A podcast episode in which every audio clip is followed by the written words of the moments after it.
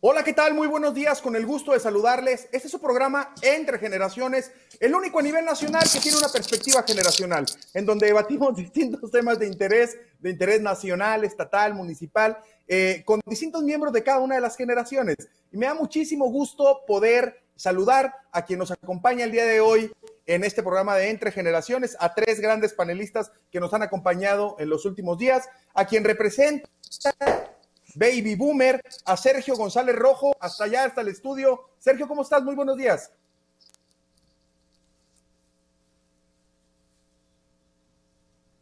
Muy bien, gracias a ti, que estés bien. Gracias, Sergio. También le doy la más cordial bienvenida a quien representa la generación millennial. Él es Agustín Mora, contador público y panelista de Entre Generaciones. Agustín, ¿cómo estás? Muy buenos días. Muy buenos días, Christopher. Aquí cuidándote la silla, mira.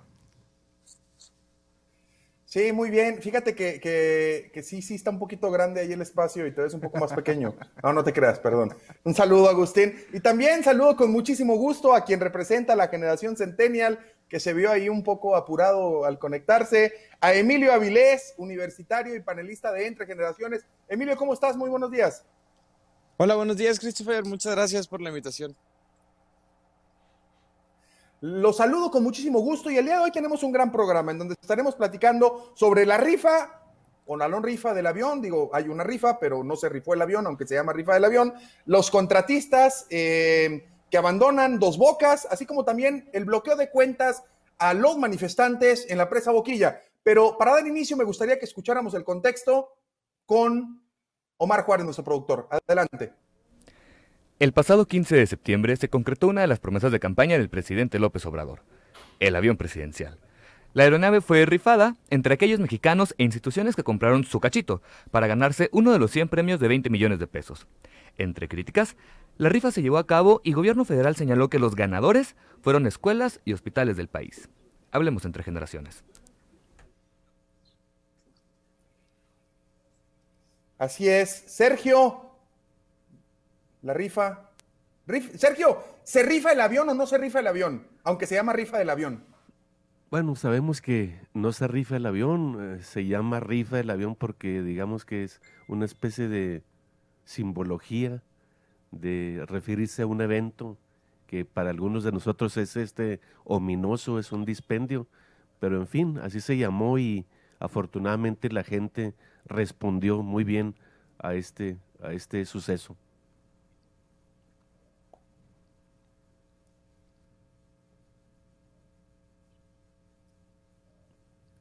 Agustín. Eh, sí, bueno, comenta aquí mi compañero Sergio, eh, simbología, yo lo llamaría más bien propaganda, eh, más que simbología, el hecho de llamarle rifa de un avión y no rifarlo. Y, y si nos metemos de lleno a ver si fue un éxito, sería bueno ponernos a ver en realidad qué porcentaje de los boletos del avión en realidad se vendieron a lo que bien conocemos como el pueblo bueno. Para empezar, alrededor del 26% no se vendió. Para empezar, solamente se participó del 74 al 76% en esta rifa.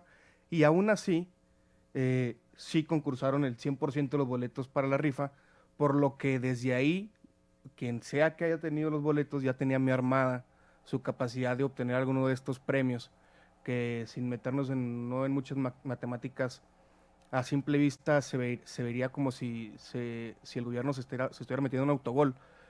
Pero si analizamos un poco más a fondo, nos vamos a dar cuenta por qué se convirtió en negocio para el gobierno y por qué ella anunció para el siguiente año otras rifas. Pero a grandes rasgos, sin, Emilio. monopolizar la palabra, este, es eso.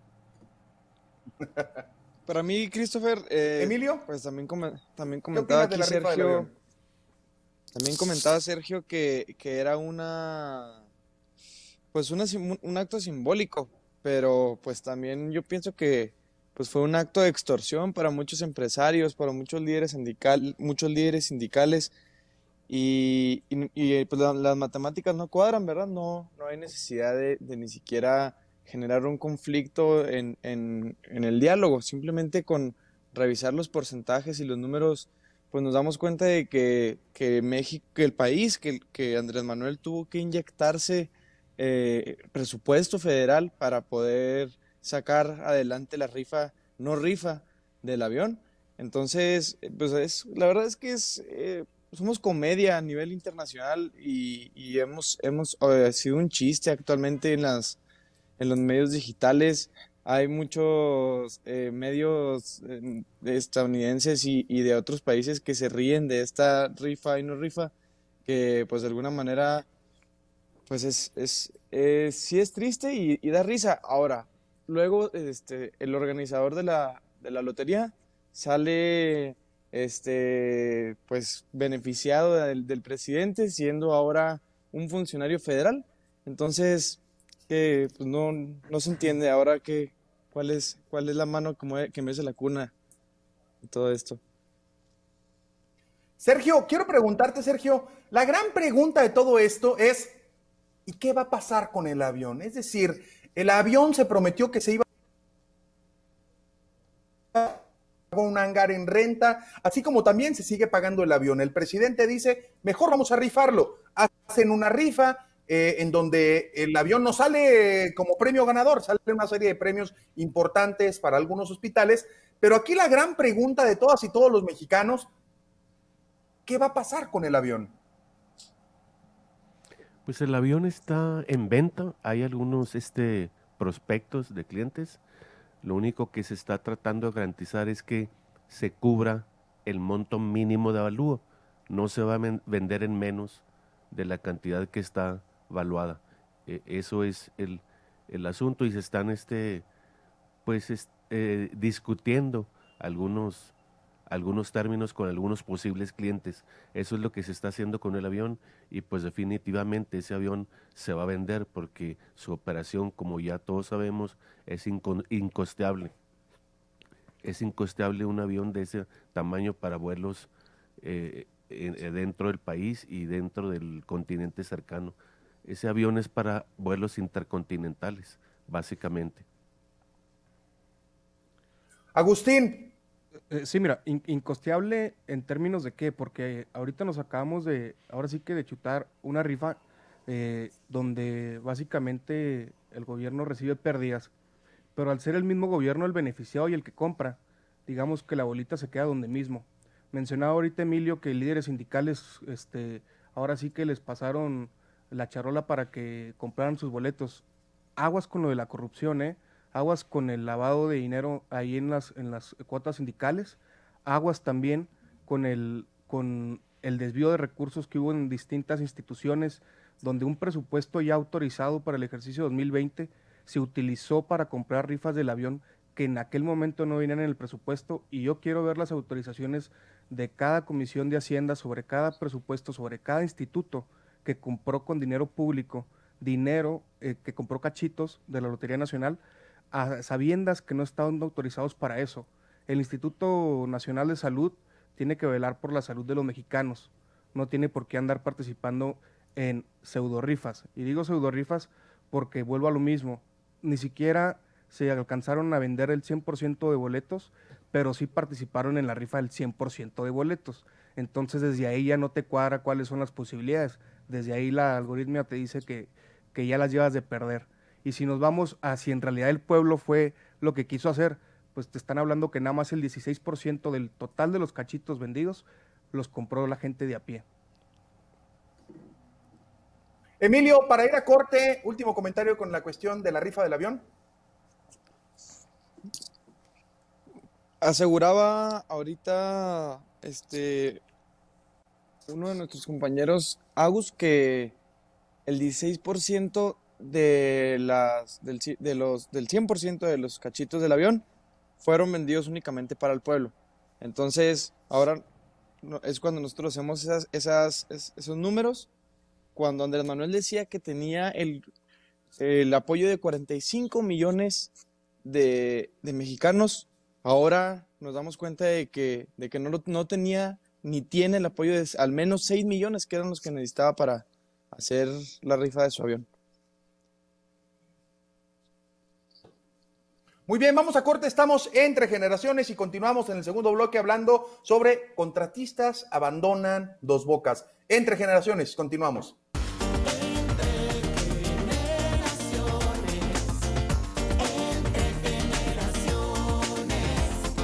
Continuamos entre generaciones eh, debatiendo sobre distintos temas y uno de ellos es los contratistas abandonan dos bocas. Me gustaría que escucháramos en contexto por parte de nuestro productor Omar Juárez.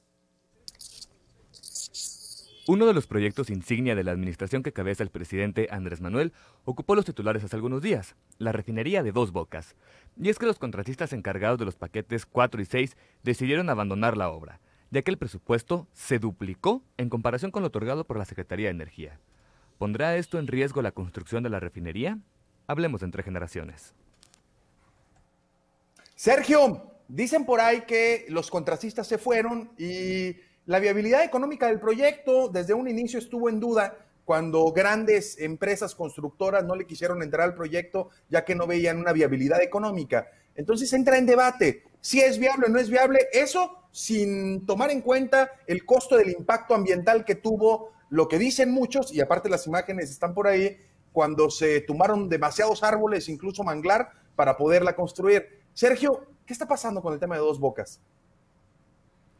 Pues mira, definitivamente es un problema que ya se venía a venir, porque las empresas, como en este caso, KBR, Lux Brown, son de las empresas norteamericanas, como otras de otros países, que están acostumbradas a inflar los costos y a que los gobiernos anteriores, ¿verdad? Eh, les aceptaban esa inflación de costos y se iban los, los programas, los proyectos a, a, sobrecostos. Por ejemplo, el aeropuerto de Texcoco empezó con 70 mil millones de pesos, luego ya iba en 170 mil millones de pesos la fase que, que llevaban y según esos pronósticos, ese aeropuerto iba a llegar a 970 mil millones de pesos. Eso es lo que hacen en todas las obras públicas. Se comprometen a unos costos y luego ellos, como en este caso esta empresa de 2.4, se va a 4.7 millones de pesos. Esta sola empresa dice y entra a un concurso y acepta unas condiciones y luego después dice me cuesta más y ahora no son 2.4, ahora son 4.7, si quieres que yo la termine me pagas eso.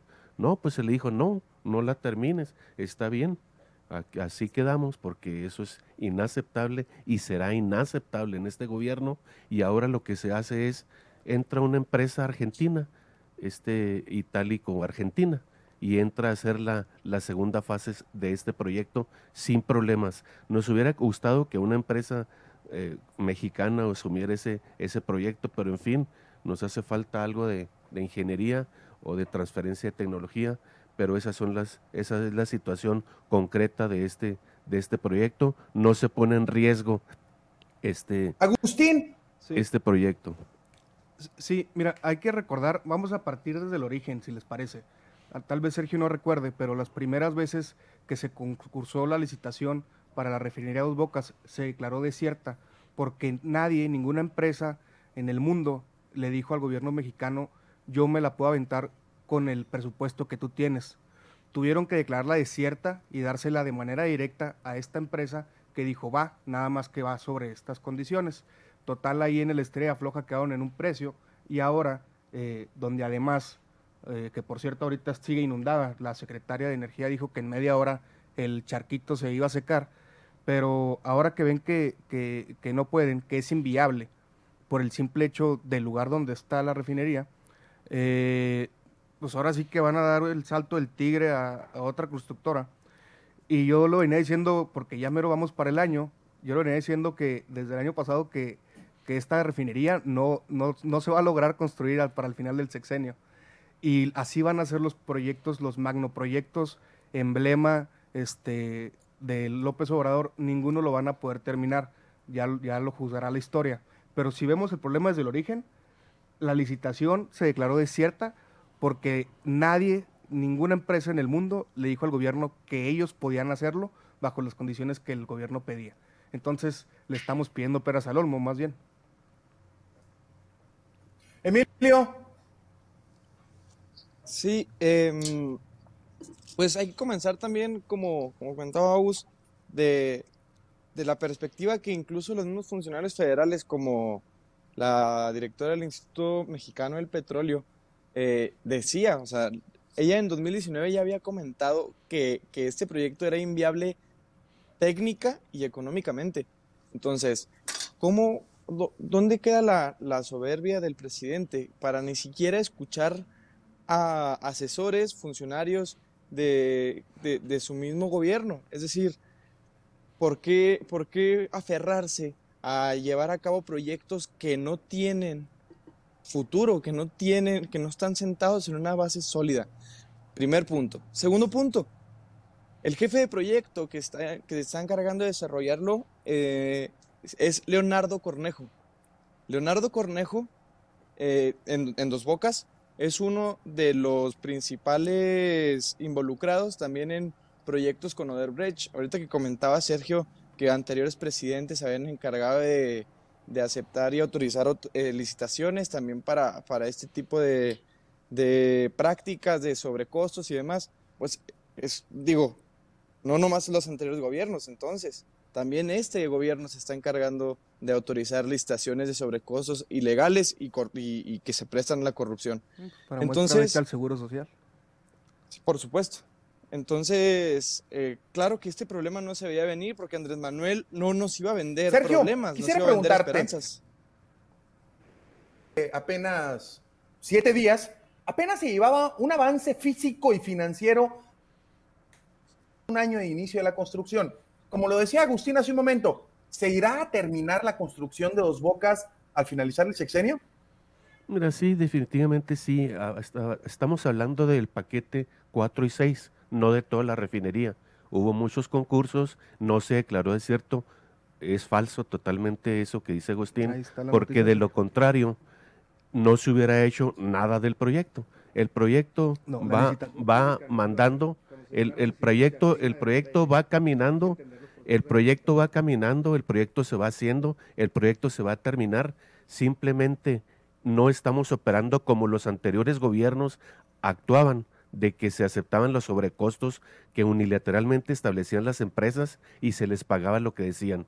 Por eso todas las empresas, por eso todos los proyectos de esta naturaleza se iban a sobrecostos. Ahí están los trenes, ahí están las carreteras y ahí está todo. Entonces no va a haber ningún problema, esto se va a hacer, van a entrar otras empresas y se les va a pagar lo que presupuestó CENER sin un centavo más. Eso es lo que va a pasar.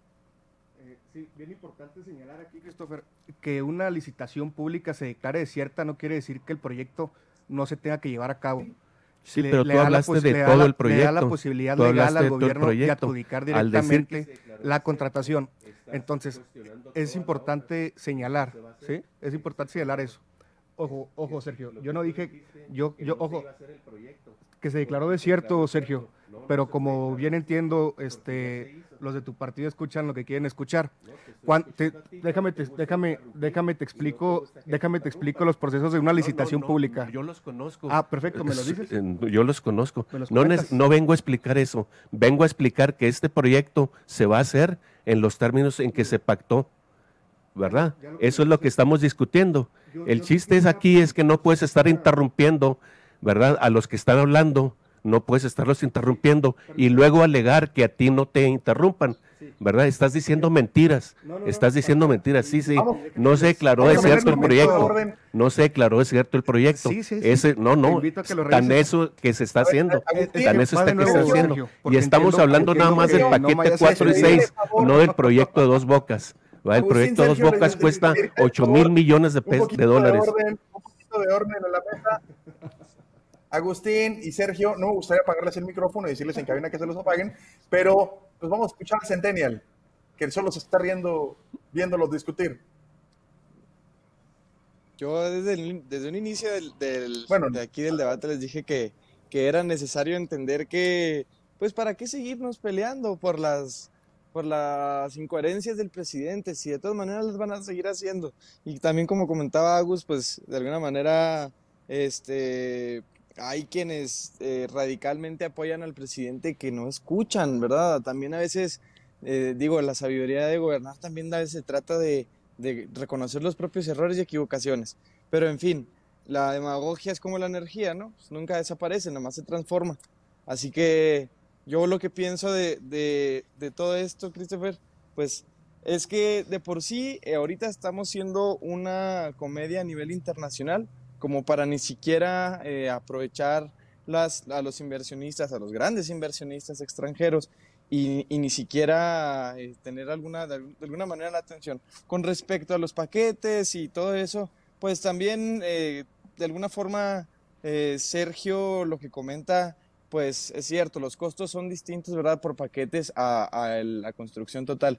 Sin embargo, pues las acciones demagógicas del presidente no creo que estén ayudando para el progreso económico del país. Ahorita el, pueblo mexicano, eh, en medio de una crisis económica, en medio de una crisis mundial, en medio de una rifa no rifa del avión absurda, eh, todavía nos salen con estas, con estas eh, pues, acciones de demagogia y de corrupción. Entonces, y aparte de falta de comunicación, de, de, no estar cumpliendo las propuestas y las promesas que se hicieron en campaña, entre otras muchas cosas más, ¿verdad? Así es que eh, esa es mi opinión, Christopher.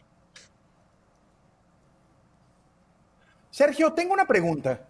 Mm, tengo una, bueno, tengo dos preguntas. La primera de ellas es, tú mencionabas al inicio, es que los contratistas KBR pues ya se ven caracterizado por ser este, infladores de proyectos y eso. Y aquí la gran pregunta es, después de saber lo que me está mencionando, pues ¿qué opinión te merece que si ya sabían esos antecedentes, le dieran la construcción de la obra, si probablemente ya les iban a quedar mal? Porque cumplieron con las bases. Inicialmente se emitieron unas bases y ellos cumplieron con esas bases, pero están acostumbrados a eso. Entran en las convocatorias, ganan las licitaciones y luego una vez que ya van este, en este caso, como se hizo en la primera fase del proyecto que eh, correspondía a ingeniería, entonces ya inflan sus costos. Y entonces ya dicen, no me va a costar esto hacer eh, la segunda fase del proyecto, me va a costar más del doble. Y anteriormente se les pagaba a esas empresas transnacionales los que, lo que decían, pero no entendieron que ya no es tierra de conquista. O sea, México ya no es tierra de conquista, ya no vienes a saquear aquí ya vas a respetar las convocatorias y a los costos que te comprometiste. Eso es lo que está pasando. No pasa nada, ellos se van y viene otra empresa, desgraciadamente, para mi gusto, transnacional, porque no tenemos una empresa mexicana que asuma la segunda parte de ese proyecto, de ese paquete, el 4 y el 6, y que se haga. Entonces, no va a pasar nada, no hay ningún problema, vamos a tener la producción de gasolina que estamos proyectando para el consumo de nuestro mercado interno para no estar importando gasolina. Este proyecto es para no importar gasolina. Importamos como 600 mil este, millones de barriles diarios de, gasolina para el consumo nacional y con esto ya no vamos a, importar. Esto es el, el asunto, Christopher. Agustín, mencionabas hace un momento que entonces el hecho de que esta constructora inflara costos se va quien venga, entonces va a ser adjudicación directa, ya no va a entrar al proceso de la licitación pública, Agustín. Eh, me gustaría explicarle a la audiencia el proceso de una licitación y aquí a Sergio a lo mejor que se me confundió un poco. Cuando se hace una licitación pública, se pública, se hace una invitación a quien quiera que tenga la capacidad técnica y económica de participar en, en el requerimiento de producto o servicio que están necesitando. Al declararse desierta quiere decir que nadie participa, Sergio, no que el proyecto se cancele. Pero no se declaró desierto. Permíteme continuar si, si eres tan amable. Entonces, se declara desierta y es cuando se puede legalmente adjudicar directo a X o Y persona, porque cuando la declaraste pública nadie logró participar en las condiciones técnicas y económicas que tú propusiste. Es cuando entra esta empresa holandesa, me parece, que si quieres regresar al origen del problema, Rocío Nale dijo que Pemex y los militares pudieran aventarse la refinería de dos bocas. Cuando vieron que no podían, hacen la licitación pública, la declaran deserta, que quiere decir que no hubo participantes, y luego ya adjudican directo. ¿sí? Eso es lo que pasó, Sergio. ¿sí? Entonces, hay que entender los procesos de la licitación para decir X o Y. Muy bien. Perfecto. Dejando, dejando claro el punto de cómo es una licitación pública, para que no nos confundamos, hay que entender ahora qué va a pasar. Porque más allá de los retrasos y de las pérdidas económicas grandísimas que estamos teniendo, vamos a volver a tener el mismo problema. vamos a volver a tener el mismo problema. Y estamos confiando en que un proyecto se va a realizar nada más porque una persona dice que se va a realizar. Pero no tenemos un sustento técnico, financiero, económico, sustentable, de ambiente, que diga, lo puedes hacer. Nada más porque el, el presidente está diciendo. Sí, adelante, Cris. Muy bien, perdón Emilio, nomás para que conteste Sergio porque, porque tiene algo que comentar. Adelante Sergio. Hay una empresa ya que asumió esa parte, la segunda fase del proyecto que abandonó KBR, que es Tech Int o Tech Int, si quieren, el acrónimo, es una empresa italo-argentina. No se va a pasar nada, esa empresa ya está y ya asumió el proyecto con los costos que proyectó Cener, no más, no más inflación de costos.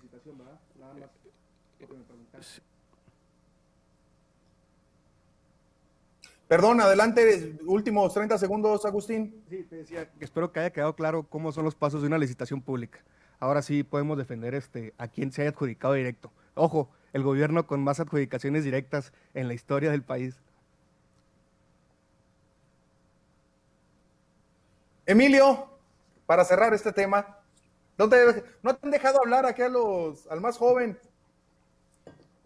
Está bien, de alguna, no, no, no, está bien, este, está bien que, se, que se arme el debate, se, pone bueno ahí cuando Agustín y Sergio se, se ponen a debatir, la verdad es que me, me es atractivo, pero no, está bien, mira, sinceramente, Cris, eh, yo mi opinión ya la, ya la reiteré, ya comenté en diferentes ocasiones eh, que, para mí qué sucede con ese tema, creo que de alguna forma también cuando se cierran eh, los oídos a escuchar y a debatir, pues también no, no, no es posible preparar argumentos ni siquiera. Muy bien, estamos debatiendo sobre eh, el abandono de los contratistas en la refinería Dos Bocas y vamos a corte y continuamos entre generaciones.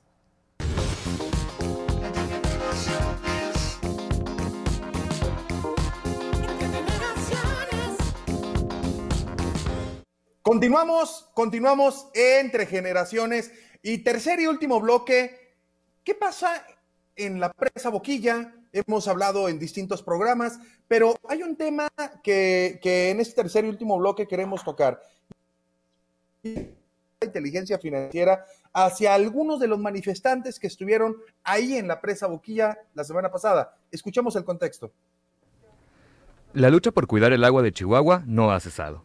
Después de los hechos de la presa La Boquilla, la Unidad de Inteligencia Financiera congeló las cuentas de algunos políticos implicados en los sucesos por irregularidades en el Sistema Nacional Financiero. Si bien puede ser parte del combate a la corrupción, el timing podría prestarse a otras interpretaciones. Hablemos entre generaciones.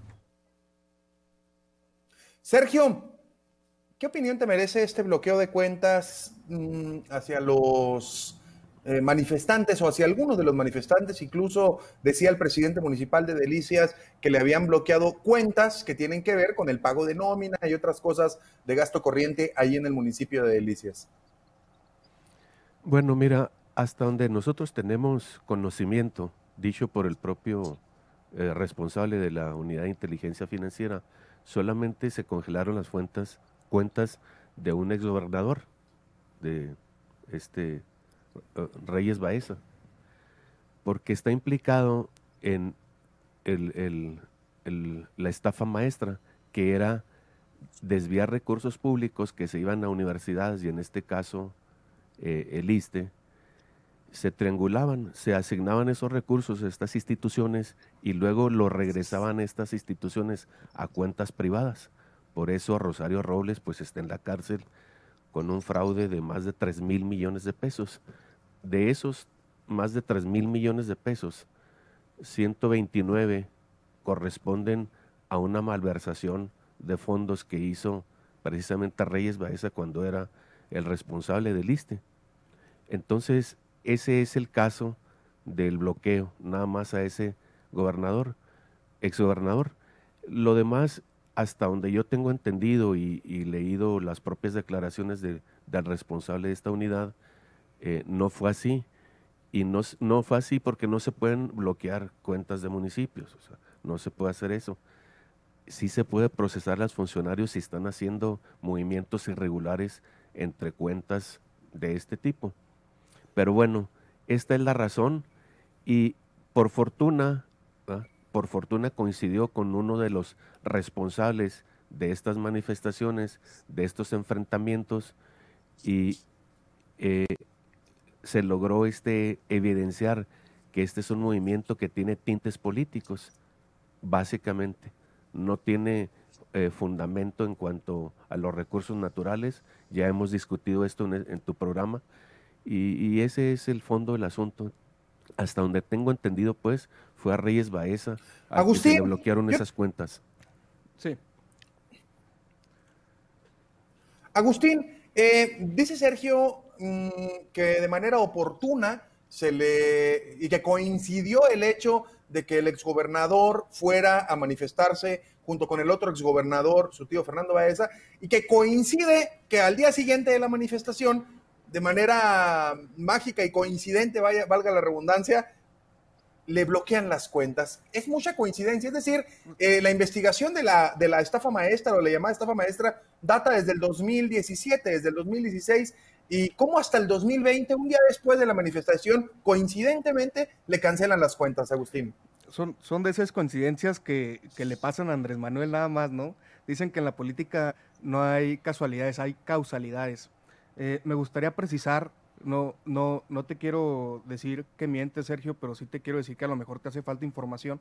También le bloquearon las cuentas a Salvador Alcántar y al bloquearle las cuentas al alcalde de Delicias de manera personal, todas las cuentas que están ligadas a esa persona física como, persona moral, como lo es un ayuntamiento, automáticamente quedan congeladas. Entonces también se congelaron las cuentas del municipio de Delicias, porque el representante legal de estas cuentas es una persona física del que es el presidente de Delicias. Entonces, aclarando este tema, este, nada más para ahí eh, terminar de responder lo que preguntó Christopher al principio, que, que, a lo mejor por falta de información omitiste decirlo, sí te quiero decir que sí se congelaron esas cuentas.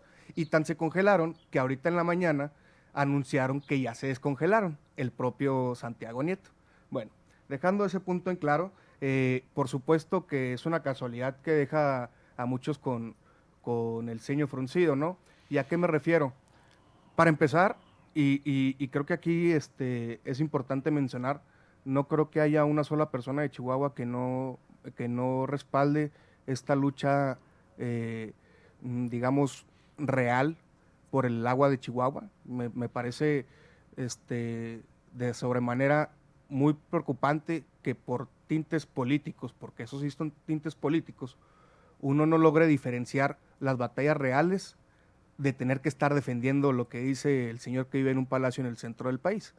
Eh, dejando eso de, lado, es una casualidad que deja a muchos eh, de qué pensar y de cómo, y, le hace ver, le hace ver este, la entreceja de cómo va a ser este gobierno para reprimir aquellos que están en contra de él. Ya se le están viendo las orejas al lobo.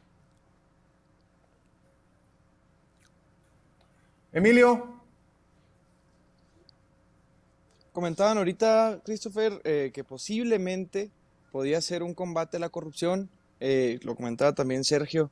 Eh, el hecho de haber congelado cuentas a exfuncionarios federales, exgobernadores, y pues no, no me queda claro el por qué se le congelarían cuentas a presidentes municipales y, demás. Pero bueno, en fin, yendo a lo que él comenta, em, habla de combate a la corrupción, pero ¿por qué comenzar?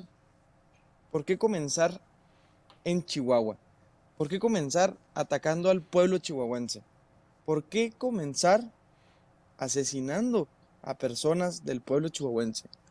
Es decir, Pío y David León, después del escándalo nacional que se hace, eh, ni siquiera se le lleva eh, de la misma manera que a, se le lleva a, un proceso judicial de la misma manera que a, que a estos dos exgobernadores.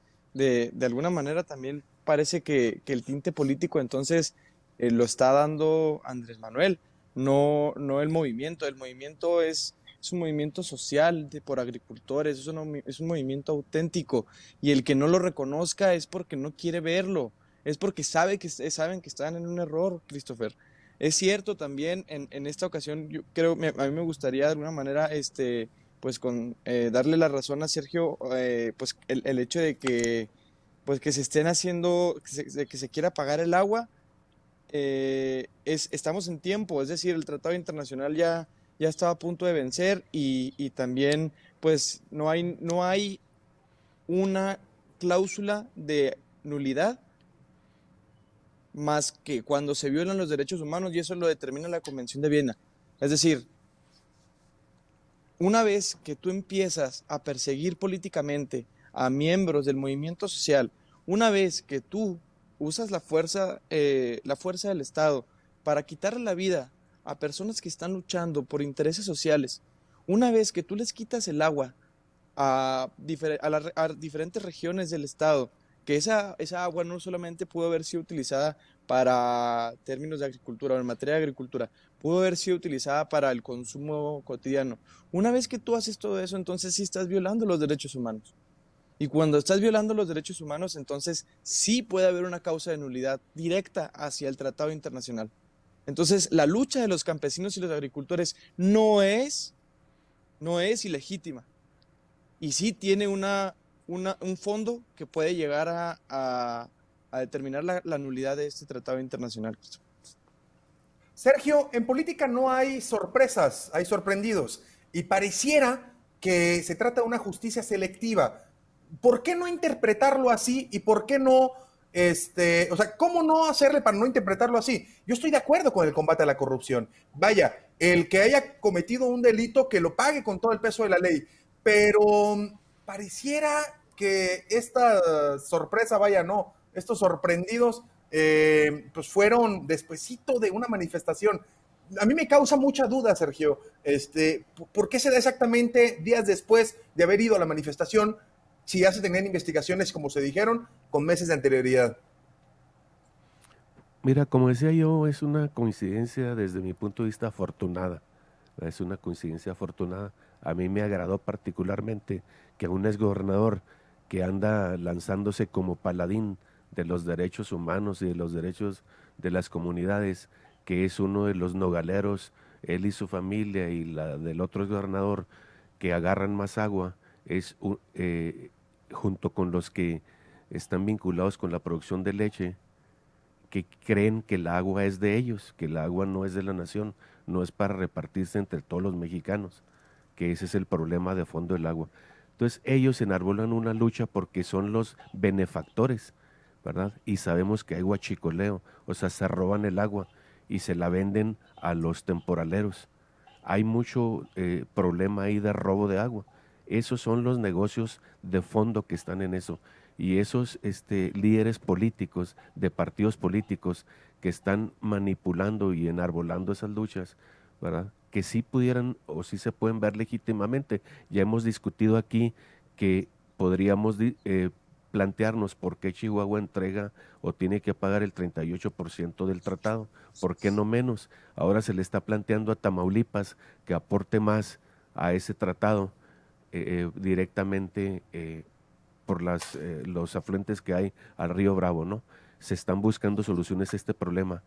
Pero bueno, repitiendo, digamos que reiniciando con tu pregunta, dije yo, es una coincidencia afortunada.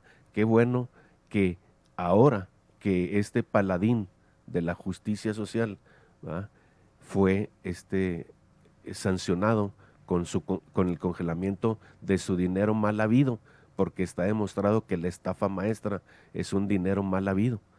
Eso dije yo, es una coincidencia afortunada. Y bueno, así es las cuestiones de la justicia.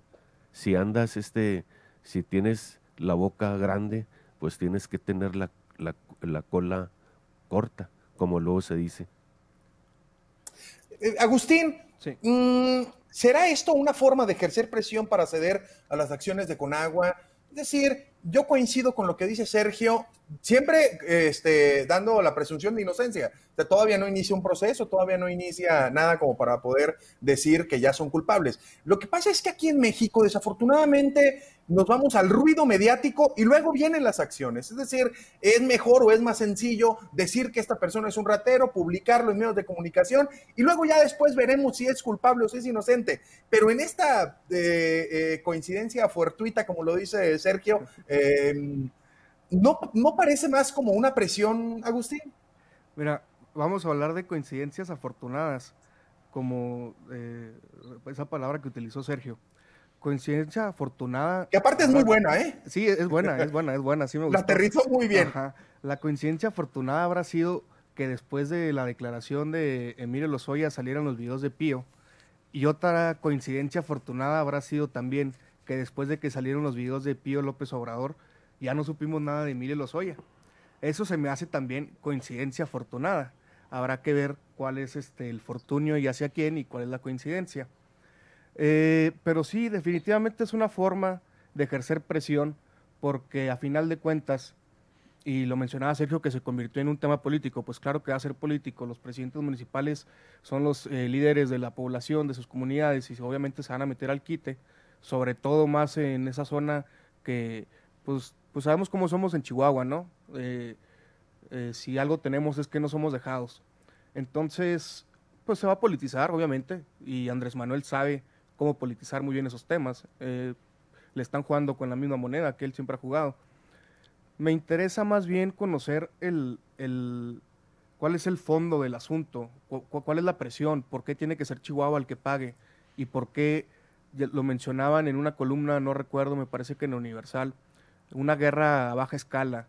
Están golpeando a Chihuahua porque no le está gustando al presidente cómo se están llevando las cosas o cómo está reaccionando la población y me parece que le están tanteando, como se dice comúnmente, los huevos al tigre. Emilio. Yo considero también ahí que, pues, es cierto que hay, un, hay presunción de inocencia todavía, ¿verdad? Y, también es cierto que, que, pues, no están librados de espantos, ¿verdad? Estos de la, de la 4T, sin, sin defender absolutamente a ningún implicado eh, sin defender tampoco a ningún congelado ahora sí, este, es importante determinar que, digamos, Alfonso Brazo fue quien autorizó y quien dio la instrucción de que se le congelaran las cuentas a estos implicados, ¿cierto? Pero ¿por qué no hablan de cuando se revela hace algunos meses, hace me parece un mes, se revelan audios de donde Alfonso Durazo eh, estaba siendo implicado también por tráfico, por tráfico de influencias, por tráfico de, por corrupción y tráfico de, contactos, donde se benefició económica y, políticamente este, pues este funcionario de la justicia, precisamente que es mano derecha del presidente Andrés Manuel. Entonces, también hay muchas irregularidades y creo que no les ha tocado a ellos también pues ser ser, ser sorprendidos de cierta manera, ni tampoco estas coincidencias eh, afortunadas, ¿verdad? Que es lo que, como lo comenta con precisión aquí Sergio. Entonces, bueno, de alguna manera, pues, solitos están cavando la, la, la, la tumba, ¿verdad? Y, cada quien, pues, con la misma, con la vara que mida, será medido. Entonces ya vienen las próximas elecciones en todo el país eh, en, el, en el 2021 y yo creo que, como lo comentábamos ahorita y aprovecho que estamos a punto de concluir, eh, Andrés Manuel y sus, y sus, sus cercanos, de, sus, sus, sus, compañeros de ideología, eh, presumían que 45 millones de mexicanos apoyaban a este movimiento. Entonces, con ya todos los temas que hemos, que nos hemos, que, que hemos desarrollado aquí en este, en este programa, Christopher, nos damos cuenta que mínimo, y en escalas este, bases y, sencillas, ni siquiera un millón, ni siquiera un millón de mexicanos legítimamente lo apoyaron para comprar sus cachitos en el rifle del avión. Entonces, yo reitero, con la vara que midan serán medidos. Pues, con la vara que midan van a ser medidos. Agustín, 30 segundos. Sí, y olvídate, Morena se borrará de la política aquí en el estado. ¿eh? Morena acabó su tumba aquí en el estado de Chihuahua. Es por eso que atizan más el fuego, porque ya lo ven perdido. Y pues bueno, quien la tiene de perder es la militancia de este partido aquí en el estado. Sergio, 30 segundos. ¿Está perdido en Morena para el 21? Eh, hasta aquí mismo se politiza los debates. Estamos hablando del avión, estamos hablando de las retenciones de cuentas de los contratistas y ahorita ya se concluye que Morena va a perder las elecciones y etcétera, etcétera, etcétera. Hasta aquí mismo se ve el fondo político de este asunto, Christopher. Bueno, pero no lo negamos. Pero Morena va a ganar o no va a ganar, Sergio. Claro que sí, vamos a ganar. Ya lo veremos, verán. Muy bien, vamos a corte y regresamos con la ronda rápida entre generaciones. Continuamos.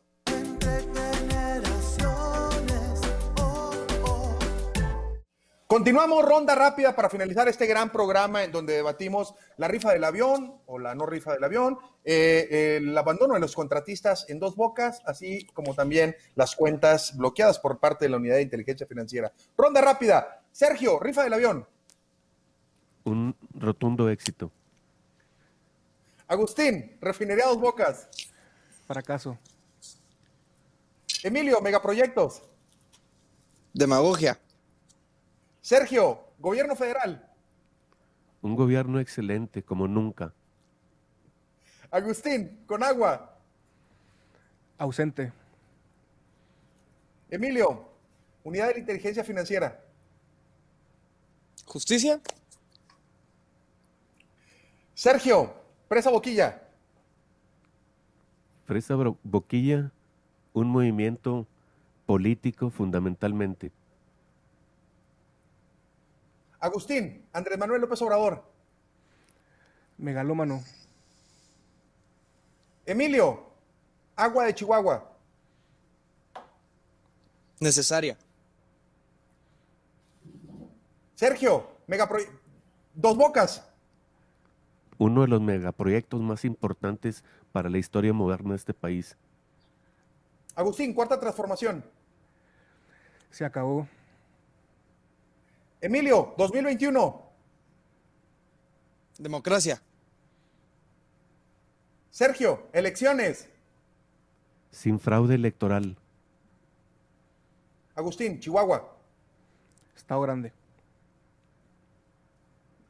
Y para finalizar, Emilio, y todavía nos quedan 30 segundos para finalizar el programa. Emilio, ¿quién gana las elecciones el próximo año?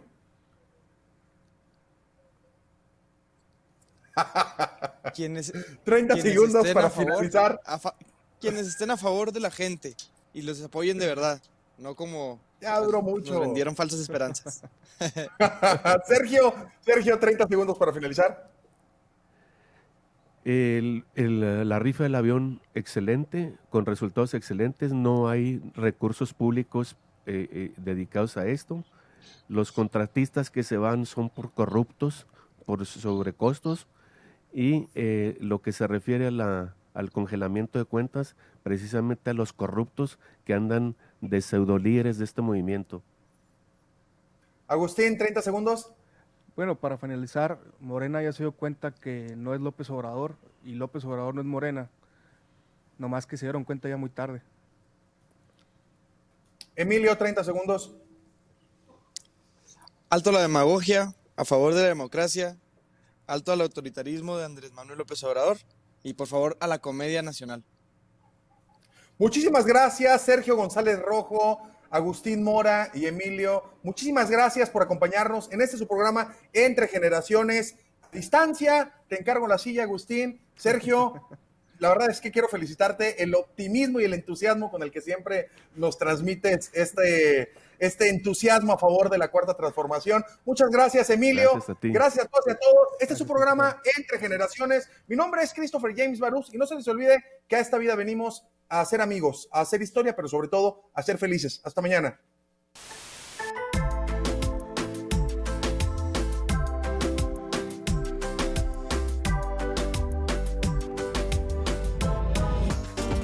Escúchanos de lunes a miércoles de 9 a 10 de la mañana. Entre generaciones, con Christopher James Barús.